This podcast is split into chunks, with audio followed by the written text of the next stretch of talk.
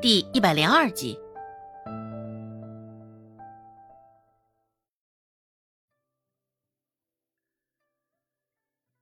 提防着孟婆子，周芷收到那一两银子后，直接就上山去了。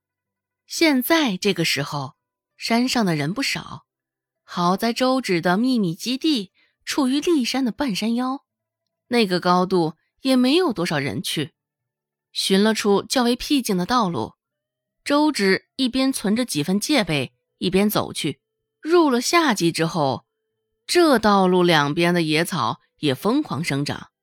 先前周芷已经稍微修剪过一回了，只是过了不久，野草的长度又已经到了他的小腿弯处的样子。看来他什么时候再腾出些时间来好好处理处理。周芷心里想到，这一路走的有几分艰辛与坎坷，好在路上并没有碰到人。周芷紧紧攥着腰间挂着的钱袋子，身手较为敏捷，一个矮身就跃入了山谷中，直接奔着目的地前去。周芷来到那棵大树下，刚蹲下身子，掏出钱袋子中的一两碎银子。耳边就飘来了两声轻快的笑声，哈哈哈！男人的声音甚是好听，这算是笑声，也仿佛带着千百种的婉转低回，低沉又富有磁性，声音都是如此的迷人。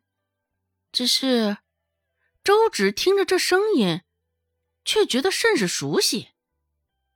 尽管是颜控声控的他，在听到周围有旁的声音响起，周芷也是控制不住，立马皱紧了双眉。这声音听着怎么那么像顾寒生啊？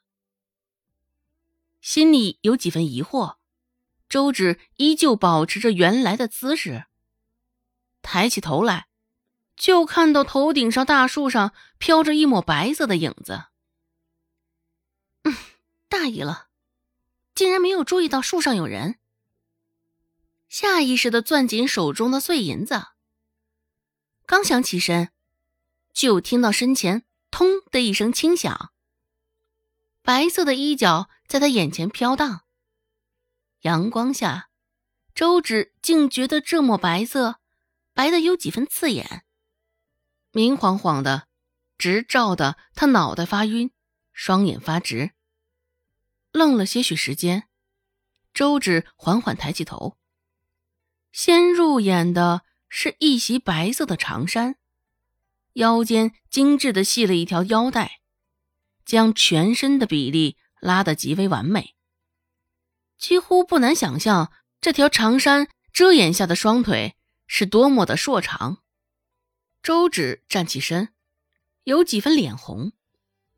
不仅是因为面前男人身材、颜值，更是因为他恰恰是顾寒生。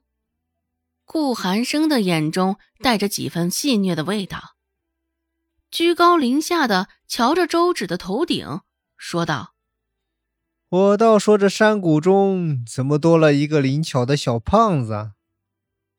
灵巧的小胖子，周芷也一下子想到。方才入山谷时的模样，本就微红的脸，现在更红了。周芷低着头，清了清嗓子，这才微微压下心头的羞涩之意。说什么呢？你可别忘了，现在我们是什么关系？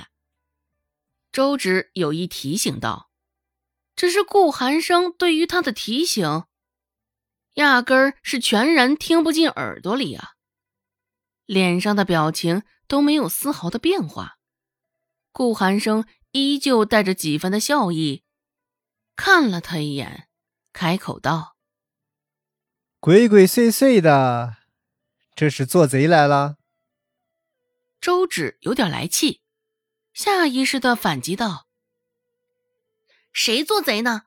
你全家才做贼呢！”虽说藏钱的事儿还没有进展，只是周芷不知道，也不确定刚刚未完成的藏钱，这个男人看到了没有？下意识的抬头往树上瞧了一眼，枝叶错杂，树叶茂密，从他这儿看去是看不清什么。只是现在顾寒生这么讲了，周芷心里也没谱，惶惶不安着。听了他的话，顾寒生下意识挑挑眉：“哦吼，是吗？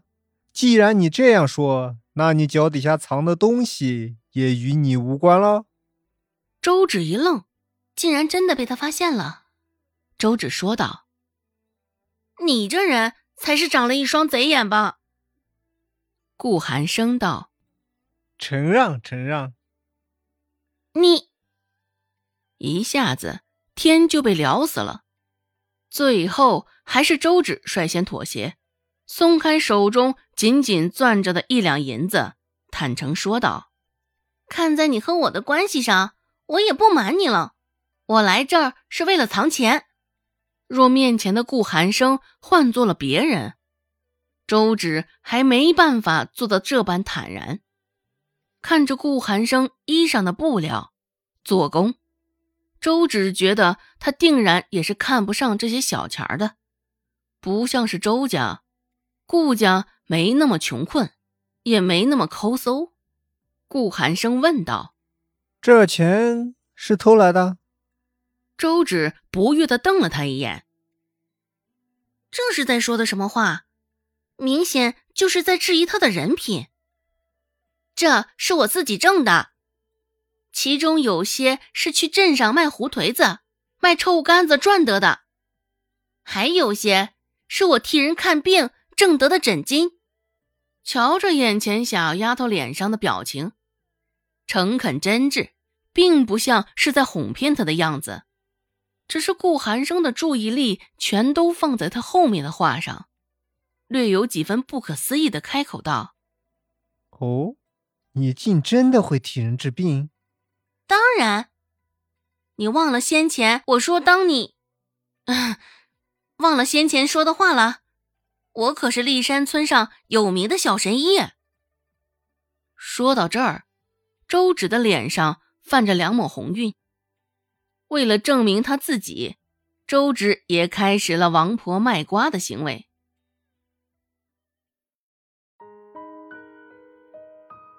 本集播讲完毕。感谢您的收听，感兴趣别忘了加个关注，我在下集等你哦。